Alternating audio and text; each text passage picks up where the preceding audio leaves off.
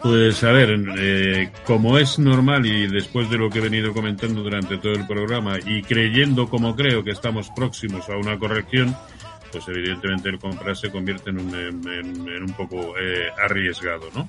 Aún así la tendencia es la que es y, para nada procede a abrir cortos. Eh, eso solamente cuando se empiece eh, a manifestar. Quienes consideren que aún le queda recorrido en el mercado español yo apostaría por ACS, eh, AENA, Arcelor tiene muy buena pinta, pero claro, cuando se pone a corregir la bomba, BBVA tiene buena pinta, eh, Naturgy.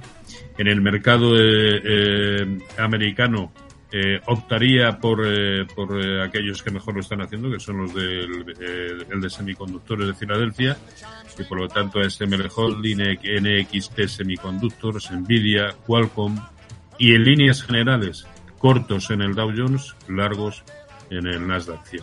Nos quedamos con esos consejos. Ahí tenemos una buena mm, batería de, empresas interesantes en estos momentos. Roberto Moro, analista de Acta Negocios, como siempre, muchísimas gracias y te esperamos la semana que viene.